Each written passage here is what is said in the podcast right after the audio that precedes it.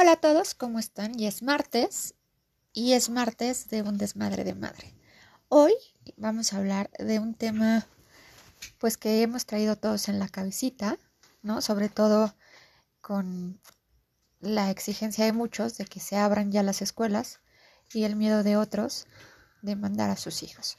Este, yo creo que aquí lo importante, más allá de la desesperación que podamos tener como madres que no nacimos para ser maestras, es tomar en cuenta a los niños, ¿no? ¿Qué sienten los niños? ¿Cómo ha sido para ellos este año? Y bueno, yo tengo aquí a dos enanos, este, mi adolescente mutante de 15 años y mi latita de 10. Y nos van a, a platicar casi 10, es que dice que tiene 9, en abril cumple, cumple 10. Nos van a platicar un poquito de lo que ha sido para ellos este, este largo año de cuarentena.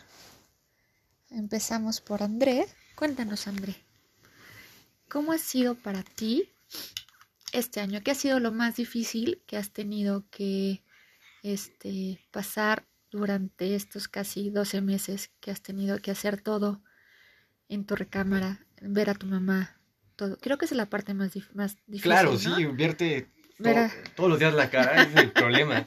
ver a tu mamá las 24 horas, escucharla cantar. Sí, ese es el, el mayor problema, bueno, la pero verdad. quitando eso de escuchar cantar a tu madre, este, ¿cuál ha sido la Mm. parte más difícil emocionalmente para ti en esta cuarentena? Yo diría que influye mucho la escuela en ese aspecto. Por ejemplo, a cada fin de trimestre me tengo una semana entera para entregar puros proyectos. Cada fin de trimestre cre- creo que es lo más pesado. Y más porque ahorita voy a entrar a la prepa. La verdad, no sé si vaya a ser igual, espero que no. Obviamente va a ser un poquito más pesado, pero espero que no sea a mitad del primer año poder regresar a la escuela. Y Anímicamente, ¿cómo te has sentido? ¿Cómo te has sentido enojado? ¿Te has sentido frustrado? ¿Te has sentido triste? hasta cierta parte frustrado y triste. Digo, el año pasado tuve una que otra oportunidad y por este, por esta pandemia la, la perdí. También pues, extraño a mis amigos, extraño salir. Ya no aguanto a mi mamá. Pero bueno, tienes herramientas como WhatsApp, como Messenger, como Zoom. ¿No es suficiente esa Es que interacción? no es lo mismo. O sea, me ves ahí jugando con mis amigos, me ves platicando, pero no es lo mismo. Porque ya es como rutina.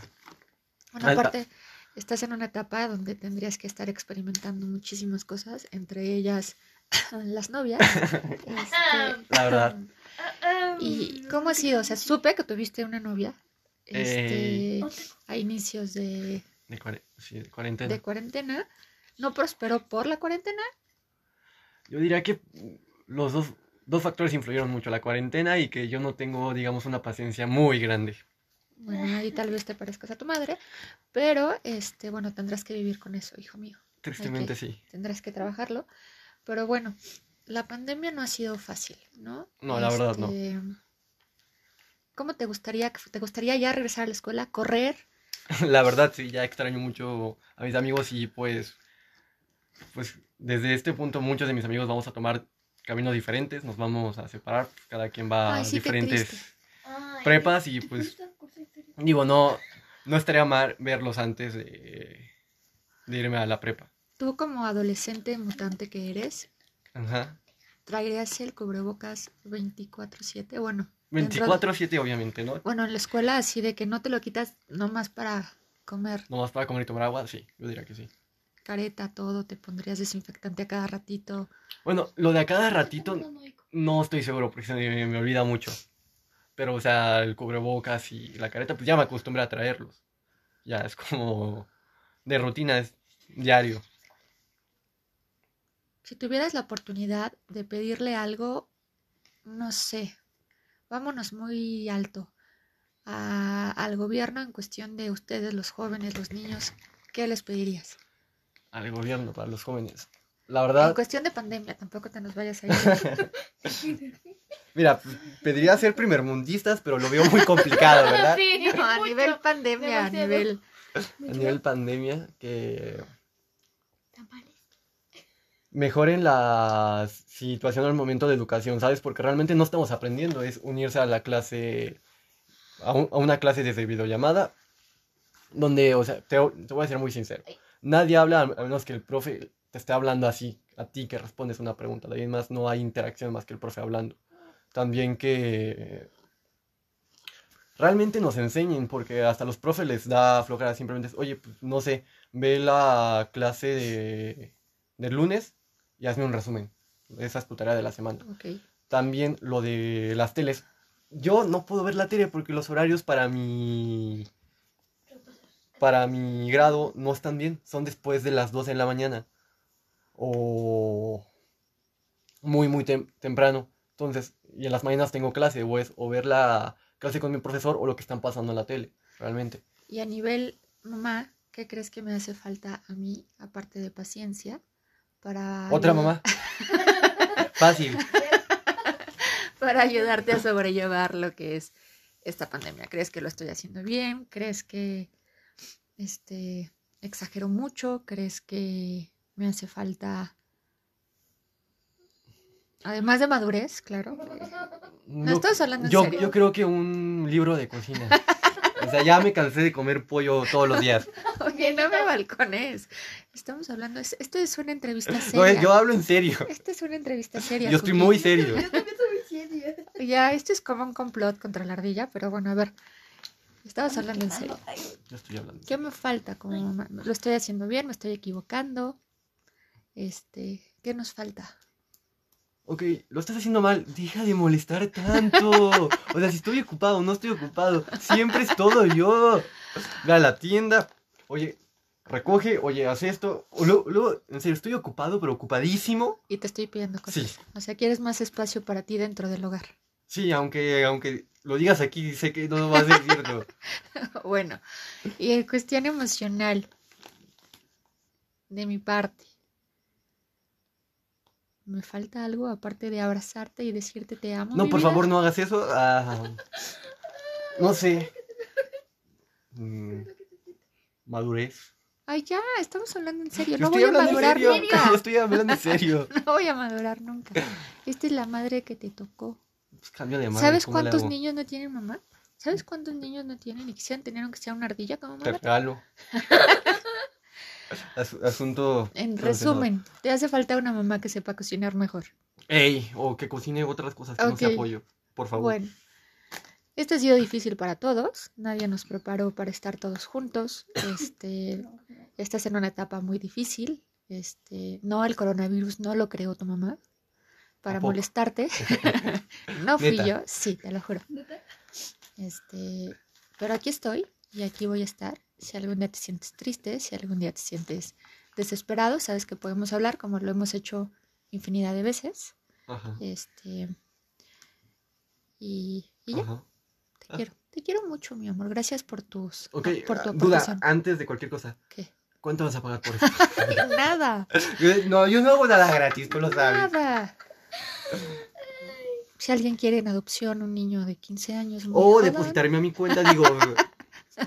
si alguien quiere donarla, y les voy a contar su triste historia, porque si él la cuenta se le corta la voz y casi llora. Sí. El año pasado estuvo a nada de irse a Italia a representar al Estado este, y a México este, en robótica. ¿Cómo Ay. se llamaba? El, Me iba a ir a Italia el año pasado por una competencia que es- se llama WRO Invitational. Básicamente es como un- en lo que será en el fútbol un partido amistoso, vaya, pero a nivel global.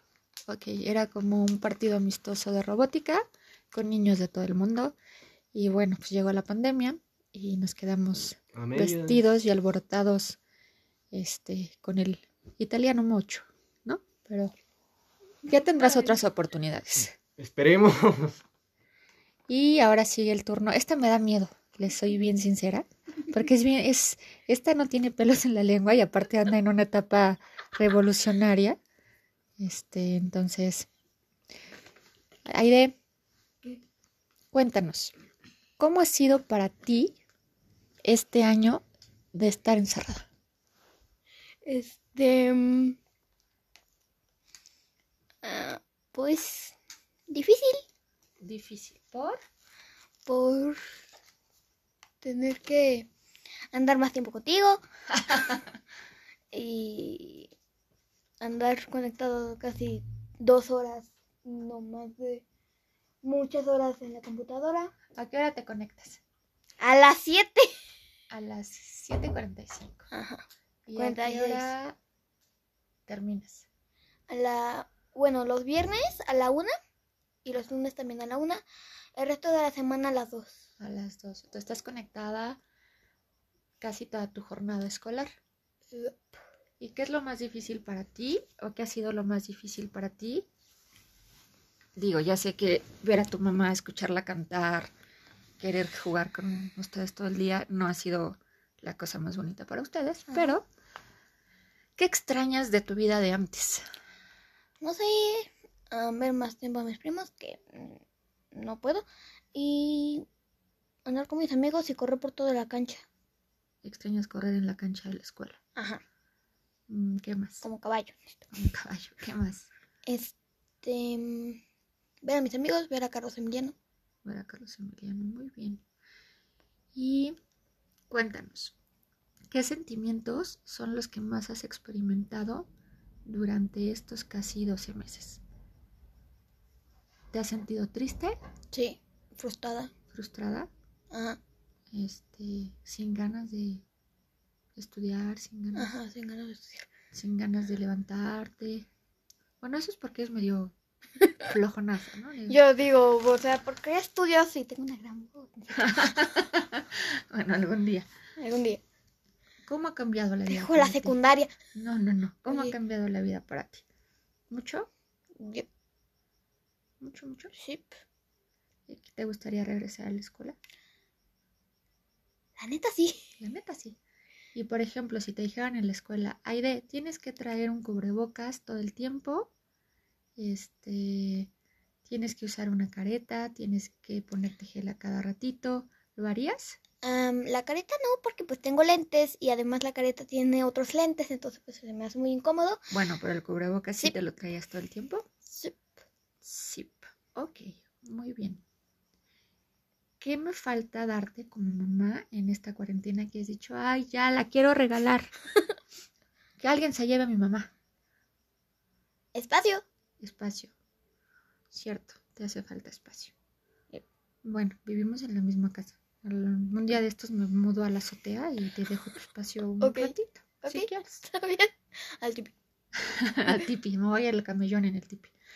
Y si no vayas a hacer ahorita tu revolución, pero si pudieras pedirle algo al gobierno, este, no, no, dejar de ser corrupto no es Ay, que la canción. A nivel educación, ¿qué le pedirías? Que A no nivel educación en pandemia. Ah, Es que esta es muy revolucionaria. Ahí donde la ven chiquita y tierna, tiene una chiquita pero peligrosa. Ajá, chiquita pero peligrosa. A ver, cuéntanos. Ah, no sé qué. Que implemente que, no sé, seguridad Sí. de salud para todos, para Ajá, que pueda seguridad. regresar. ¿Qué más? Y Protocolos. ¿Qué? Tú cuéntanos. protocolos cuéntanos. de seguridad, de seguridad, de Sanidad. sanidad Ajá. y ¿Y qué más? al gobierno de todo el país o solo del Sí, estado. no, no, del país, del país. Ah, ok. Oh, ya sé. Eso sería otro tema, pero bueno. Ah, No, no, no, cuestión de pandemia, no empieces con tus cosas este, revolucionarias en la que nos van a cerrar el podcast. Ok. Este. Bueno, mm, el resumen es que les pides que tengan este protocolos de sanidad Ajá. para que sea más seguro para todos regresar a la escuela. Sí, ¿Sí? sí. ¿Qué le dirías a otros niños que se sienten como tú tristes, frustrados, enojados? ¿Qué te ha ayudado a ti a no sentirte así? Am, no sé. Aprender sobre los dioses aztecas, que me gusta mucho. Dibujar. Has Este. encontrado otras cosas que hacer. Has encontrado nuevas cualidades, ¿no? Ajá. Dibujar es una de ellas. Ajá. Cantar. Cantar. Si te gusta un tema, lo investigas, que es lo que has estado haciendo El todo este terremoto. todo este año. teoría. Ajá, entonces tú investigas sobre el tema Sí. y luego haces dibujos y luego haces teoremas y luego nos lo, este, nos Mm, haces toda una no, no les explicación. muestro casi. todo lo que no, hago no, no de- nos muestras todo, pero No, nos haces no. toda una explicación Ajá, del tema, ajá, como una exposición, ajá, ¿no? sí. Aide agarró toda esta cuarentena para investigar sobre Los, dioses los aztecas, dioses el aztecas, ter- los terremotos en México, sus teorías, y eso le ha ayudado un poquito a mantenerse, a mantenerse un poco cuerda. Pelear con mi primo a palos, a palos. Oye, eso no se dice. Pero me gusta con mi primo.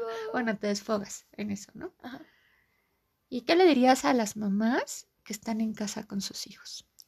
Que es en su espacio. Creo que soy muy empalagosa con mis hijos. Pero bueno, yo quería en este podcast pues platicarles a voz de mis hijos cómo ha sido para ellos la pandemia. Para nosotros es difícil en el aspecto en el que pues bueno, estamos todo el tiempo con ellos, este los trastes se multiplican, las comidas también, las labores de la casa, más las labores que tenemos las que tenemos un trabajo extra, más la preocupación. Entonces, todos la pasamos mal, es un año difícil. No se estresen, este, yo sé que a veces da coraje ver que están abiertas pues los antros, los restaurantes, los gimnasios y decimos, bueno, ¿por qué eso sí, las escuelas no? Bueno, las escuelas reciben muchísimo más gente que lo que puede recibir un antro, eso sí. Este, y pues hay que ver primero todo lo que es un protocolo de sanidad para no poner en riesgo ni a los niños, pero sobre todo a los maestros, ¿no?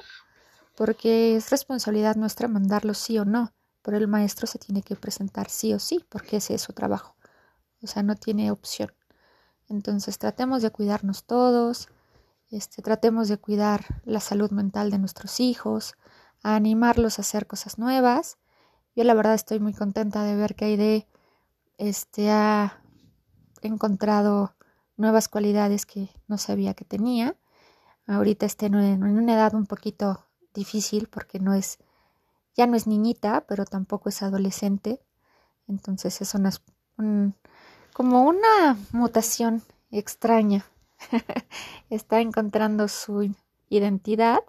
Entonces todo lo que le gustaba hace un mes, ahora lo aborrece. Entonces es un poquito difícil para nosotros esta etapa y la vamos pasando juntas, ¿verdad, nana?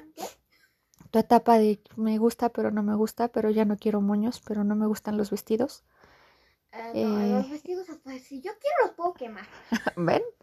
Este, hemos estado aprendiendo este, uno, una de la otra. Sí, hay momentos en los que yo quiero tirar la toalla, hay momentos en los que ella quiere aventar la computadora y al final de cuentas, pues no pasa nada. Este, no nos estresamos, tratamos de no estresarnos, de llevar todo a nuestro ritmo.